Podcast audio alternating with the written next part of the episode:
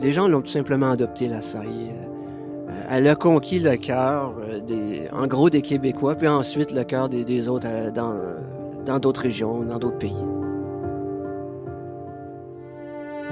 Bienvenue à D'innombrables Voyages, le balado du Musée canadien de l'immigration du Quai 21.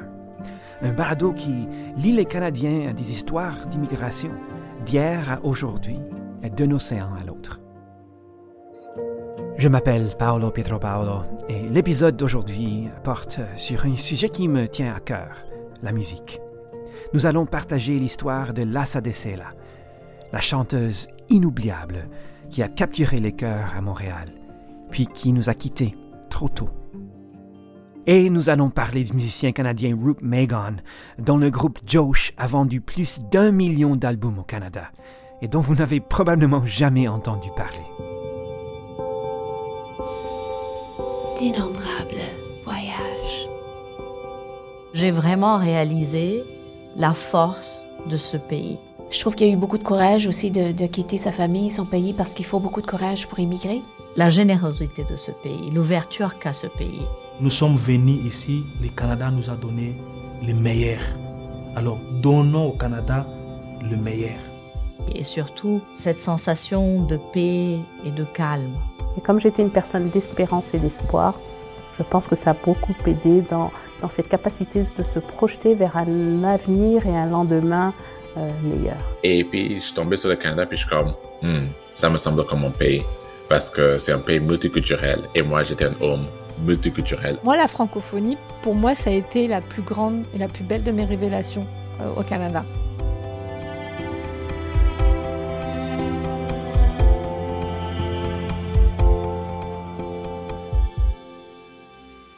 J'ai dit que la musique m'était chère.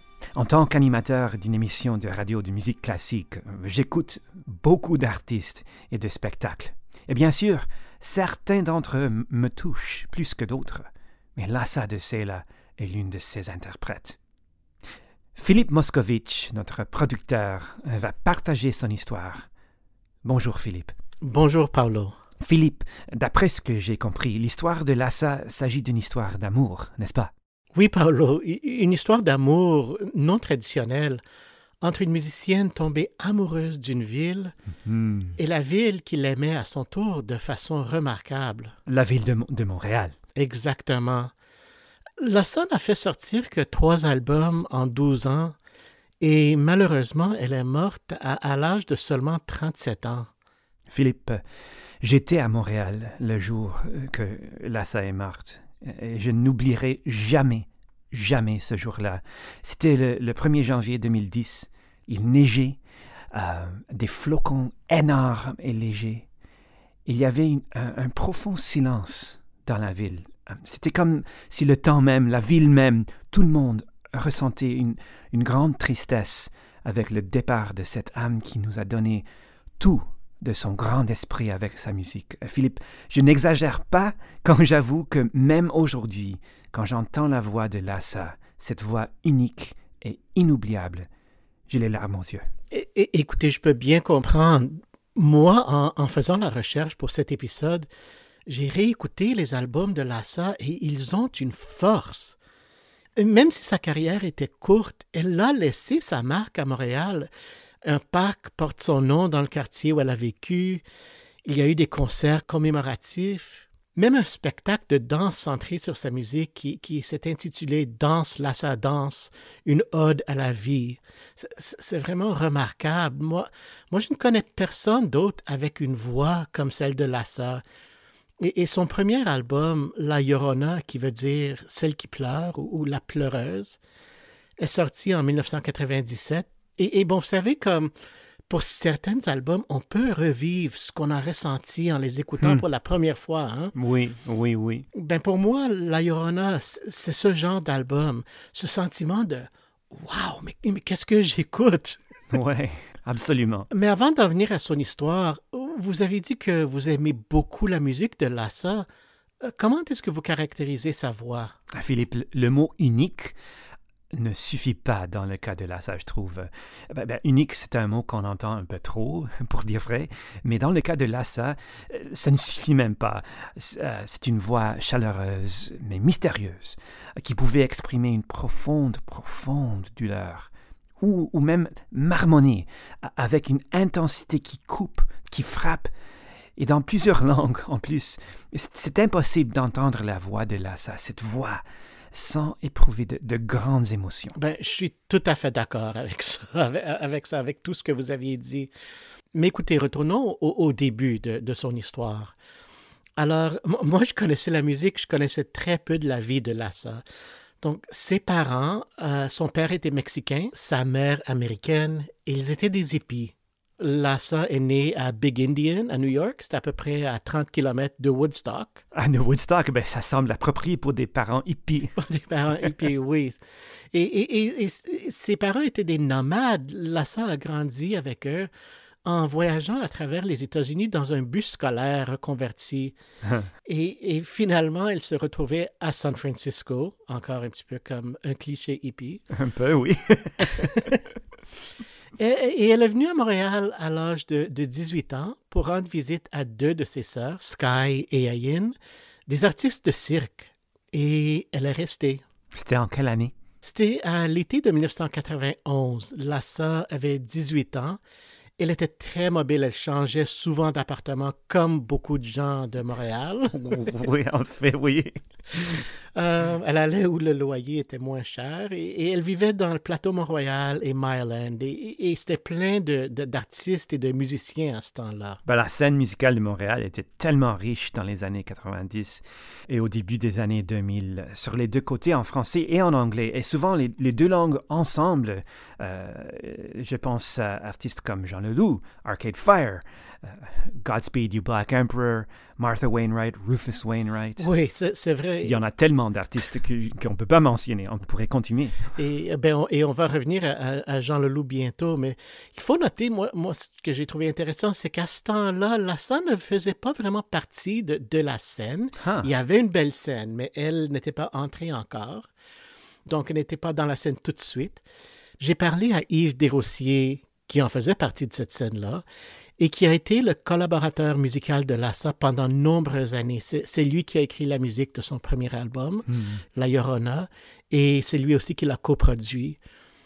Si l'on peut dire que quelqu'un a découvert, entre guillemets, Lassa, c'est bien Yves, même si je ne pense pas qu'il utilise ce terme-là.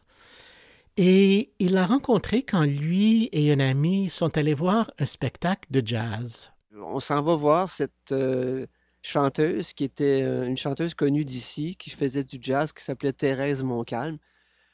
Et puis, euh, c'était au Et son ami est venu au spectacle avec Lassa, qui venait d'arriver à Montréal et qui ne parlait pas français à ce temps-là. Hmm. Yves l'a bien aimé. Il dit qu'elle avait une famille intéressante, elle était drôle. Il venait tout juste d'avoir du succès grâce à l'album L'amour est sans pitié de Jean Leloup. Ah, J'adore cet album classique. J'ai une copie autographiée, Philippe. Une copie autographiée, c'est beau. Mais Yves a joué la guitare sur cet album. Il avait fait une tournée avec Jean Leloup. Et Lassa lui a posé beaucoup de questions à ce sujet. Était-il une vedette? Les gens, est-ce qu'ils le reconnaissaient dans la rue? Elle lui a parlé des groupes qu'elle aimait, des spectacles qu'elle avait vus. Elle était une grande admiratrice de, de Stevie Ray Vaughan. Alors, euh, euh, ben, c'est resté comme ça. Euh, Thérèse Montcalm est arrivée super en retard, alors ça nous a permis de, parler beaucoup. Mais jamais je, qu'on a mentionné le fait que, qu'elle voulait chanter ou qu'elle avait l'intention de chanter ou qu'elle chantait. Ça, je ne l'ai pas su ce soir-là du tout. Toute la soirée, on a passé à discuter de toutes sortes de choses, mais pas de ça. Mais Yves et Lassa sont finalement devenus collaborateurs. Euh, comment se sont-ils rencontrés de nouveau et quand a-t-il appris qu'elle voulait chanter? Environ un an plus tard, à l'été 1992, Yves était sur une terrasse de la rue Saint-Denis avec la même amie, celle avec laquelle il est allé voir le spectacle de Thérèse Montcalm. Mm-hmm. Et, et Lassa est venue les rejoindre. Elle était accompagnée de l'une de ses sœurs et de son partenaire. Yves ne connaissait pas trop le monde qui était là, alors lui, il écoutait la conversation. Puis là, il a entendu quelque chose qui a attiré son attention. Ça faisait quand même euh, un an qu'elle était à Montréal. Elle, a dit un truc comme Je veux chanter. I want to sing. À ce moment-là, j'ai levé la tête, puis là, je l'ai regardé, puis j'ai demandé à notre amie commune, euh, elle chante? Ah bon, elle chante? Ah, OK. J'ai dit, bon, qu'est-ce qu'elle chante? Puis là, euh, elle me répondit, bah, des, des trucs, euh, des standards de jazz, ici et là, comme ça. du, du Billie Holiday. Ah bon. Alors, moi qui venais de terminer la, tournée avec Jean Leloup, et puis l'avenir n'était pas trop certain avec, ce projet-là, alors je, j'essayais de trouver quelque chose euh, pour gagner ma vie, trouver d'une façon en attendant euh, de trouver d'autres projets, de, partir des petits projets pour être capable de, tourner ou de jouer dans la rue, même dans le métro ou peu importe. Un tour de chant avec cette. J'ai donné mon numéro sur, euh, sur un carton d'allumettes comme on faisait à l'époque. j'ai donné mon carton d'allumettes, puis j'ai dit tiens, tu m'appelleras, on fera un, on, fera un bout d'essai. Ça, ça a été le, le truc qui, a parti l'histoire, si on veut. J'adore ce détail à propos de la boîte d'allumettes. Quelque chose euh, tellement de l'époque, on peut dire. c'est intéressant qu'il lui ait donné son numéro. Il n'était peut-être pas une vedette, mais c'était un musicien actif, assez connu. Et le voilà qui donne son numéro à cette jeune femme. Tout ce qu'il savait, c'est qu'elle voulait chanter. Donc, euh, puisqu'on connaît la fin de cette histoire, euh, je suppose qu'elle a accepté son offre. Oui, mais, mais pas tout de suite. Yves dit qu'il n'a pas entendu de Lassa pendant un bout de temps et éventuellement, euh, il est rendu chez elle avec sa guitare et un livre de partition et ils ont joué ensemble quelques standards de jazz. Yves a dit qu'il était évident que Lassa n'avait aucune formation dans le chant, mais qu'il possédait un, certain je ne sais quoi. Puis ils ont essayé des airs brésiliens, des chansons de bossa nova, et là, Lassa a vraiment semblé s'épanouir. Hmm. À un certain moment, une voisine qui était sur une terrasse euh, en train de se faire bronzer est rentrée avec un, verre de vin et une rose. Puis elle a dit à Lassa, c'est toi qui chantais. Elle lui a ensuite tendu le verre de vin et la rose. Ah. La première de nombreuses fleurs, a dit Yves. Ah, c'est une belle histoire, ça. J'adore cette histoire. C'est un, un, beau commencement. Oui. Yves a dit que, que ça cela a confirmé son, son intuition, que, que Lassa avait du talent. Mais tout cela s'est passé quoi, cinq ans avec la sortie de son premier album. C'était donc évidemment un, un, processus assez long. Oui, Yves et Lassa se sont revus plusieurs fois elle avait toujours cette idée de faire des standards de jazz. Elle, travaillait comme serveuse. Elle chantait parfois des airs de Billie Holiday au club après le travail.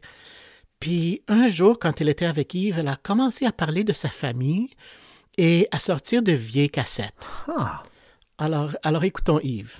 Et puis au, fil de nos rencontres, euh, euh, on parlait, puis elle me parlait beaucoup de sa famille, ses parents ses parents qui étaient des hippies, euh, qui ont vécu dans un autobus euh, euh, au Mexique, etc. Puis son père qui écoutait telle musique. Puis là, elle me, sort des cassettes, puis elle me fait écouter cette musique-là.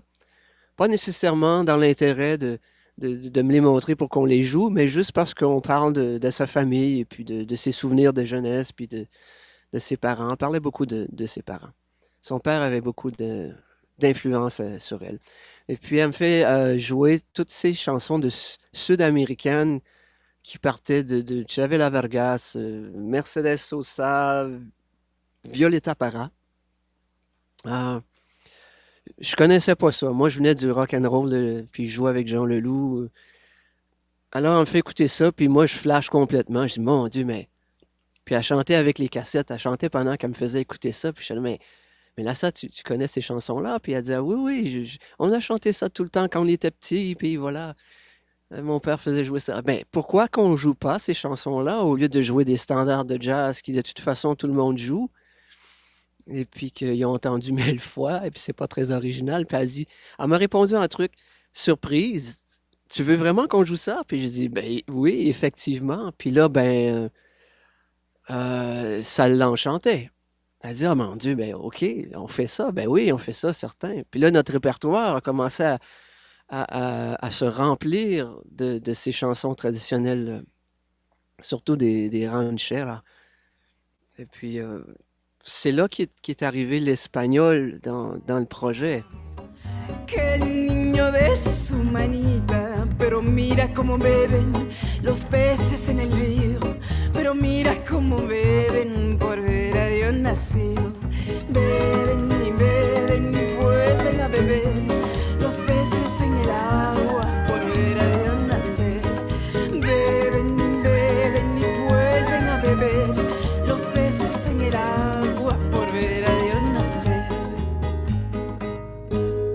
Ah, la voix irrésistible de Lassa. C'est un extrait du chant de Noël espagnol Los Peces, les poissons, tiré de La Llorona, premier album de Lassa. L'album a eu un impact énorme. À, la surprise d'Yves, il s'est vendu à 10 000 exemplaires au cours du premier mois. Puis un 2 millions de copies se sont vendues éventuellement.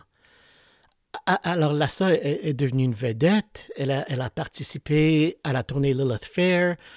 Pour la première fois, une artiste du Canada a connu un énorme succès dans une langue autre que l'anglais ou le français. C'était la- l'année 1997, donc euh, c'était également l'année de Buena Vista Social Club, ce qui a aussi probablement aidé un Oui, c'est c'est un bon point. Il, il n'était pas rare d'entendre de la musique espagnole dans les cafés, partout dans les cafés. On entendait Buena Vista Social Club euh, à la radio. Mais il faut mentionner une chose intéressante pour ce qui fait de- du fait que Lassa a choisi de, de chanter en espagnol. C'est quoi donc?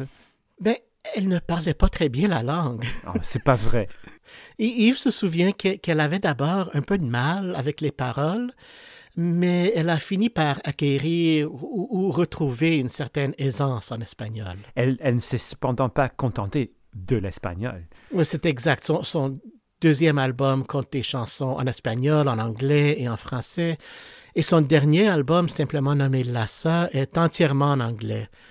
Elle l'a produit elle-même et, et il est sorti un petit peu avant sa mort.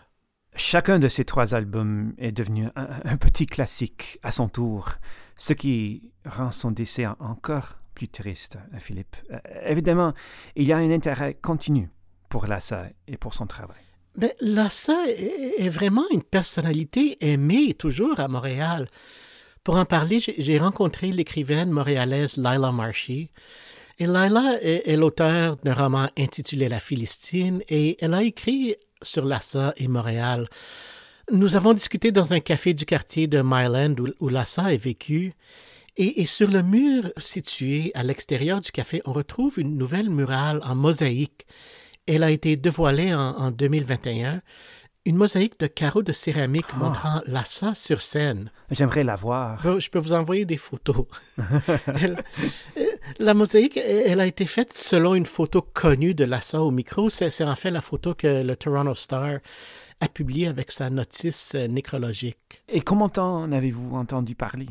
Ah, je l'ai vu dans un groupe Facebook nommé en hommage à Lassa de Sella. Bien sûr, bien sûr. Et, et qui a, a réalisé cette, cette œuvre murale? Ah, elle a été réalisée par euh, Nelson Patricio Barra Santinez, un mosaïste et tatoueur chilien. Ah, Et il a été très touché par la musique de Lassa et son histoire. Et il y a une plaque près de l'image sur laquelle il, il indique euh, qu'il s'agit d'un cadeau pour les habitants du Myland et il cite Lassa. hmm. Euh, alors elle dit Plus le temps passe, plus je découvre des choses à aimer ici.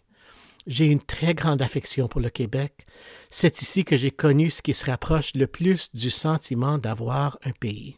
Ah, C'est vrai qu'il y a il y a vraiment une histoire d'amour entre Lassa et, et la ville de Montréal. Après tous ces voyages, elle avait enfin trouvé une demeure. Alors, qu'est-ce que Laila vous a dit? Connaissait-elle Lassa? C'est drôle, la première chose que Lila m'a dit, c'est qu'elle ne connaissait pas Lassa. Mais quand nous avons commencé à parler, elle m'a tout de suite raconté une histoire en disant que qu'un été, elle était sortie dans son jardin, elle sortait à tous les jours. Il y avait une gentille jeune femme qui s'arrêtait en passant, elle disait bonjour, il jasait un petit peu. Hmm. Et, et c'était à l'époque de la sortie de La Llorona. Lala n'avait aucune idée que la femme avec laquelle elle discutait était la chanteuse de cet album qu'elle adorait. Et elle était vraiment étonnée un jour quand quelqu'un lui a dit Ah, tu connais Lassa de Sella elle, a dit, elle a dit Ben non, mais elle dit Ben je t'ai vu lui parler. mais alors, vo- voici ce que Lila m'a dit à propos du décès de Lassa et sur ce qui s'est passé par la suite. c'était, c'était bouleversant, c'était triste épouvantablement. Euh, wow, c'était horrible, mais vraiment horrible. Je connaissais pas. I'm gonna even cry pendant que je parle. Non, c'était vraiment, vraiment, vraiment triste, incroyablement triste. C'était pas juste. Je pense que euh, la moitié de la ville était dans, dans un état de choc. Vraiment.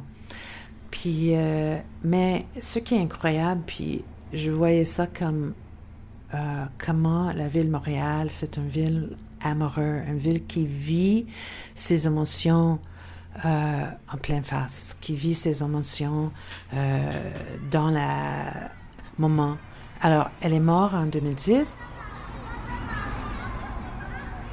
En 2014, il y avait un parc dans Myland qui est maintenant nommé Parc Lassa de Sella.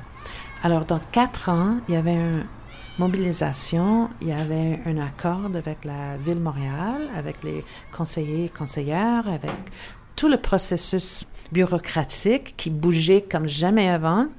Puis là, on a un parc qui était ré, euh, aménagé. Il y avait un pancarte, il y avait une petite histoire. Puis il y avait un gros parti en 2014, en mois d'août, si je me souviens bien. Son père était là.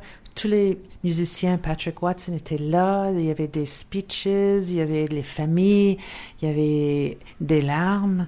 Euh, puis c'était incroyable comment une telle personne peut venir dans ton, ta ville, puis vraiment changer des choses. Elle, a creusé un, un, chemin, puis tout le monde l'a suivi. Puis ça, c'est quelque chose, ça, ça parle d'elle, ça parle de la scène musique dans le temps, mais ça parle aussi de la ville de Montréal. Laila m'a aussi dit que le fait que le premier album de Lassa soit en espagnol n'avait aucune importance, que l'on comprenne ou non cette langue, on peut ressentir les émotions et la puissance qui renferment les chansons. Oui, oui, absolument, je suis totalement d'accord. Philippe, j'ai une autre question. Qu'est-ce qu'il qu est arrivé aux sœurs de Lassa, les sœurs artistes du cirque Oui, mais moi je me suis posé la même question. Les sœurs auxquelles Lassa est venu rendre visite à Montréal, Sky et Ayin, ont déménagé en France il y a environ 20 ans tout comme leur sœur Myriam. Et un journal local de Lavalonnais a publié un article en 2019 intitulé Qui sont les sœurs de Sella, artistes de cirque installées dans Lavalonnais Elles sont donc toujours des artistes de cirque ben, D'après ce que j'ai compris, elles l'ont été pendant longtemps. Lassa s'est également installée en France pendant un certain temps après la sortie de La Llorona, puis a passé un certain temps avec leur petit cirque itinérant. Sky s'implique toujours auprès du cirque, elle offre des ateliers, et Ayin a maintenant un studio sur le terrain d'un château où elle fabrique des parfums naturels à partir de fleurs cultivées dans les jardins du domaine. Ah, une famille euh, vraiment extraordinaire, la famille de Sela.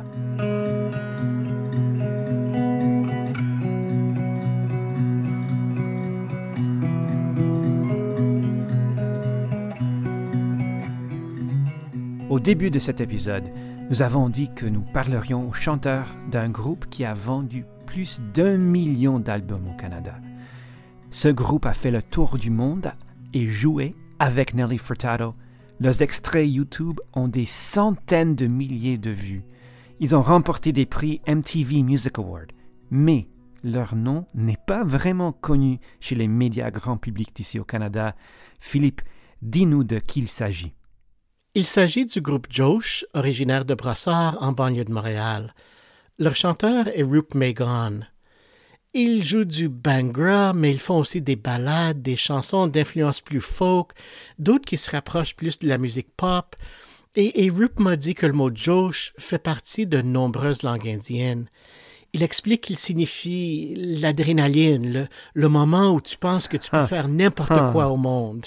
Et, et, il dit que peu importe le style de musique qu'il joue, chaque chanson contient un petit peu de Josh. C'est un beau nom pour un, pour un groupe. Hein. Hmm. Donc, à, à, quelle époque euh, Roop a-t-il grandi à, à, à Brossard? Ah, C'était dans les années 80 et 90. Et il est né au Canada? C'est exact.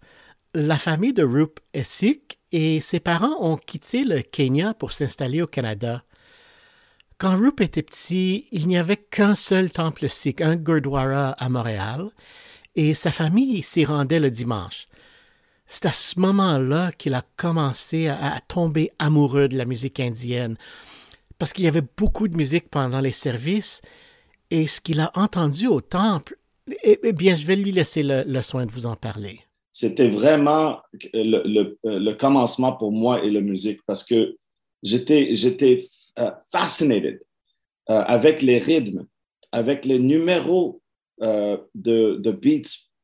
il y avait des doubles and triples. It's very different. C'était pas do, ré, mi, fa, sol, la, si, do. C'était sa, ré, ga, pa, da, ni, sa, ni, da, pa, ma, ga, ré, sa. J'étais comme, j'étais vraiment like, wow, capoté, c'était quoi ça? Philippe, euh, ce que Roop a dit à propos de la musique indienne. J'aime bien la façon dont il a dit ça. Ce n'est bien sûr pas Dorémy. Pour ceux qui ont grandi avec la musique occidentale, c'est bouleversant de découvrir les différents intervalles de la musique indienne. À mon avis, tout le monde devrait étudier les mélodies des ragas indiennes pour vraiment comprendre l'art de la mélodie. Mmh, oui, c'est complètement différent. Hein? Ben, faut, faut, noter aussi que Rup prenait des leçons de piano classique avec une, une certaine Madame Papineau et il apprenait à jouer du Beethoven, du Chopin.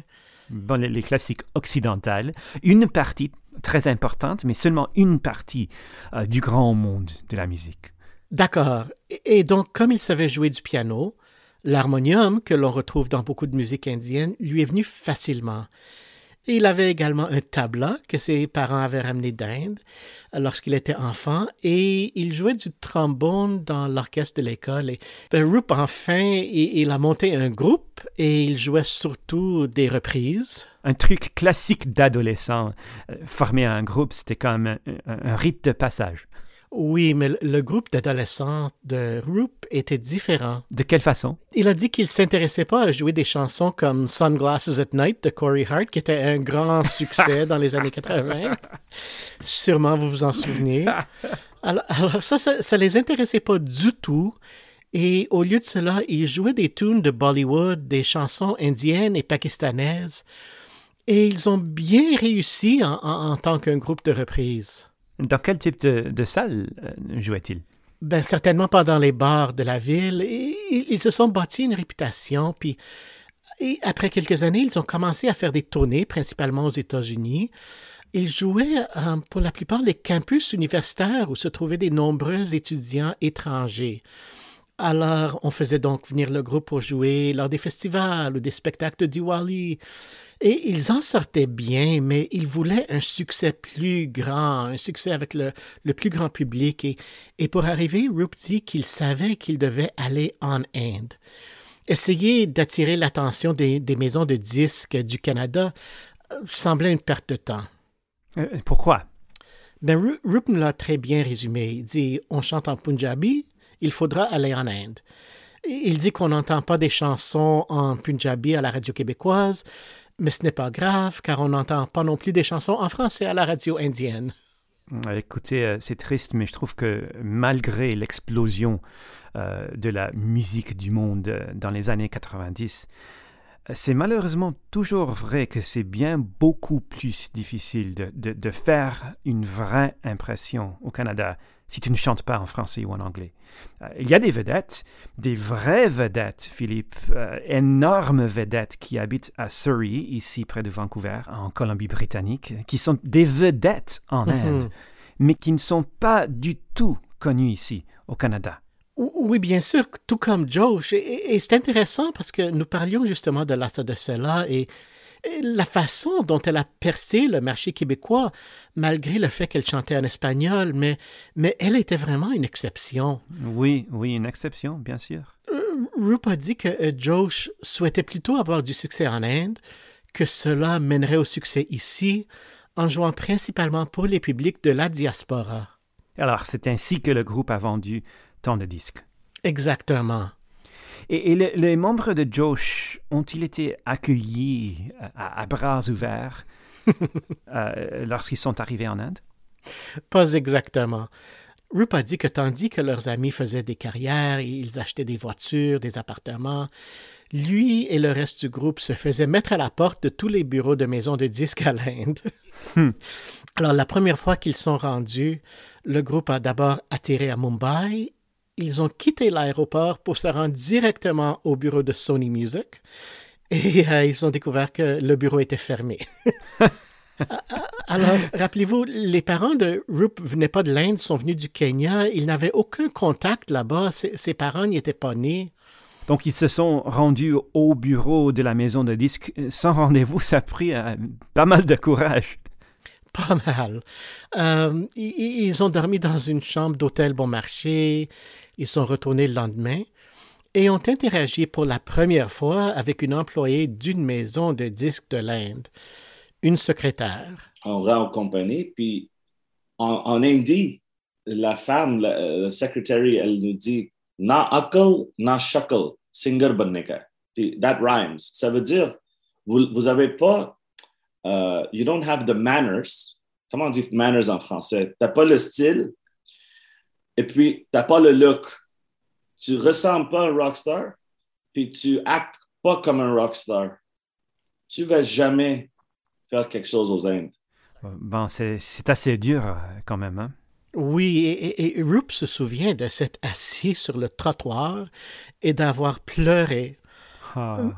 Mais aussi de s'être dit que ce n'était là qu'une opinion d'une seule personne. Et bon, ils se sont habitués à entendre non très souvent, pendant des années même. On ne leur disait pas cependant qu'ils étaient mauvais, mais plutôt que leur musique n'était tout simplement pas adaptée au marché. Et, et avait toujours l'espoir que cela pouvait changer. Bon, euh, Philippe, euh, vous et moi, euh, nous sommes tous deux des amateurs de baseball. Et euh, cela euh, me fait penser à ces histoires que l'on entend sur les joueurs des ligues mineures qui n'abandonnent jamais. Je, je ne sais pas ce que ça prend de n'abandonner jamais comme ça pour continuer année après année. Comment les membres euh, de Josh ont-ils réussi à, enfin percer? Ben, ce qui est arrivé, c'est qu'ils étaient de retour au Canada. C'était en l'an 2000. Et, et a entendu dire que les prix Bollywood Music Awards allaient se dérouler à New York. Et il s'est dit que Josh devait y être. Alors, Rup a trouvé le nom du producteur de l'émission. C'était à, à- à Long Island. Il est monté en voiture. Il a pris le CD démo du groupe. Incroyable. Il s'est rendu à Long Island pour le rencontrer. Encore courageux. Bref, ils ont été engagés pour ouvrir le spectacle. Trois minutes. C'est le temps qu'on leur a accordé. Bon, trois minutes pour faire une impression. Pas de pression du tout, hein? Non, pas, pas du tout. CNN World Beat était là. Je ne sais pas si vous connaissez CNN World Beat, mais c'était une émission axée sur les musiques du monde qui a débuté en 1998. Rup l'a décrit comme la plus grande émission musicale de la planète. Et on peut encore trouver en ligne l'article de CNN sur les prix Bollywood Music Awards de cette année-là. La- L'article décrit Josh comme un boy band indien de Montréal. et, et il cite Q, l'autre membre principal de Josh. C'est donc com- comme ça qu'ils ont enfin percé. Oui, plus ou moins. Euh, Rup se souvient qu'ils ont reçu un appel d'un dirigeant de l'une des maisons de disques qui les avait refusés. Ah ah. Il leur a offert de signer un contrat d'enregistrement pour la somme princière de 1000 dollars. Ouf, 1000 dollars. Oui. Mais il était heureux de l'accepter. Ils ont enregistré un album qui a échoué. Oh, encore ouf. Encore ouf. Mais, mais il faut se souvenir qu'il s'agissait du marché musical de l'Inde. Devinez combien de CD ils ont vendus pour, pour cet album qui était un échec absolu? Ben, je n'ai aucune idée. Mais c'était 150 000 exemplaires. Ha, ha, tout autre chose qu'un échec au Canada. C'est beaucoup de disques quand même. Hein? oui. Et c'était par- vendu partout au monde, mais, mais tout de même un échec pour ce marché-là. Alors, Ah, à ce point-là, les membres du groupe, ils étaient maintenant un petit peu plus âgés, ils avaient des responsabilités. Ils se sont dit qu'ils avaient eu leur chance et, et que c'était fini. Alors, euh, Rup a, a déménagé à New York. il s'est trouvé un emploi dans une société de logiciels, s'est marié, il a ensuite quitté les États-Unis après le 11 septembre et s'est installé avec sa femme à Toronto. Et là, le groupe a attiré l'attention de Carl Wolf. Ah, C'est euh, le musicien et producteur de Toronto. Et- exactement. Et, et Carl Wolf a, a coproduit un album avec eux. Et c'est ça qui leur a permis de signer avec Universal Music India. C'était vraiment spécial. Puis cet album, c'était Universal Music India qui ont pris l'album. Puis ça, on a, this is the hit album where c'était l'album qu'on a gagné MTV Artist of the Year, première fois euh, dans l'histoire qu'une une, euh, une, euh, une artiste pas, qui n'était pas indien a gagné le MTV India. Euh, puis après ça, we didn't look back. Euh, ça vient donner un sens à l'expression euh, ne pas regarder en arrière. hein. Eh, eh bien, oui, et- et- ils sont devenus des vedettes. Je veux dire, si vous allez en ligne, vous pouvez trouver des tonnes d'histoires sur le groupe dans les médias in- indiens. C'est le genre de célébrités pour lesquelles on écrit des articles à propos de ce qu'elles ont dit sur Twitter. Roop dit qu'il ne pouvait pas aller au restaurant sans être assailli. Ils ont donné environ 1500 concerts en Inde au cours des 20 dernières années. Incroyable. Incroyable, oui, y, y compris un spectacle de Nouvel An dans un stade de cricket de 80 000 places. Et- ils ont fait un remix d'une chanson de Nelly Furtado, ils ont joué en direct avec elle. Roop a raconté une excellente histoire. Il a dit que lorsqu'il se trouvait dans les coulisses des prix MTV India Awards, il a rencontré Alanis Morissette qui a dit Vous venez de Montréal elle, elle vient du coin d'Ottawa, mais ils se sont rencontrés en Oui. Inde. Ben, incroyable. Ben, C'est exactement ce que Rup lui a dit. Mais écoute, toi, toi tu viens d'Ottawa. Et euh, il se souvient d'avoir participé à une fête un soir avec, des grosses personnalités comme Shah Rukh Khan, connu Géant, comme ouais, le roi de Bollywood, oui, le- la, le roi, la ouais. chanteuse et actrice Priyanka Chopra, Miss Monde 2000. Et, et Rup a été étonné de constater que ces personnes connaissaient sa musique. toutes les stars Bollywood. Mais c'était le moment qu'on savait, OK, là, it's big. Que quand toutes les celebrities, the big celebrities là, disent à nous, hey, j'aime ton chanson numéro 3 dans, sur, ton CD. Hey, j'aime le chanson numéro 5. Puis nous autres, des gars de Brossard, on est comme, what? Like, you know our music? On oublie que tout le monde regarde les réseaux musique. Tu peux, tu peux être le, le gars qui conduit le cab AC ou tu peux être le, le célèbre. Tout le monde garde ça. J'essaie d'imaginer le contraste qu'ils doivent vivre, euh, Roop et Q, parce que lorsqu'ils rentrent chez eux, on ne les arrête pas dans la rue pour leur demander des autographes, n'est-ce pas? Ha- Habituellement, non. Et Rup a dit que c'était étrange, que- qu'il s'est rendu compte qu'il devait faire très attention à sa santé mentale, qu'il qu'il devait accepter que la vie qu'ils ont en Inde est très différente de la vie qu'ils ont ici. Est-ce que c'est une question d'équilibre? Quand on, a reçu beaucoup de succès et de popularité, euh, quand on a retourné au Québec, c'était, très différent. tu sais. Euh, it was like personne nous connaît. We're at Dorval. And uh, personne, personne nous connaît. Uh, you know, you just get in a cab and you go. Aux Indes, on a des limos, puis on a des servi- on a service, on a un assistant. Euh, si je voulais Coca-Cola, quelqu'un me l'amène. It's like, quick, quick, let's go. Puis you come back and c'est toi qui portes tes valises, c'est toi qui fais tout, tu vois, c'est froid. E- Essentiellement, tu ne peux pas laisser ça te monter à la tête. Ils ont même écrit une chanson à ce sujet.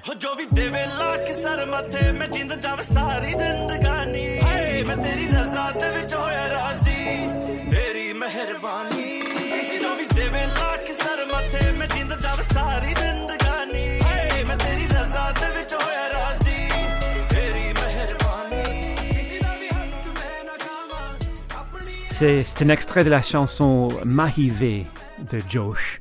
Philippe, alors, est-ce que Roop a de la rancœur? Je suis frappé par le contraste euh, par rapport à Lassa. Elle a vendu des centaines de milliers de copies d'un album enregistré entièrement en espagnol au Canada. Pendant ce temps, les membres de Josh ont dû se rendre en Inde pour obtenir de la renommée.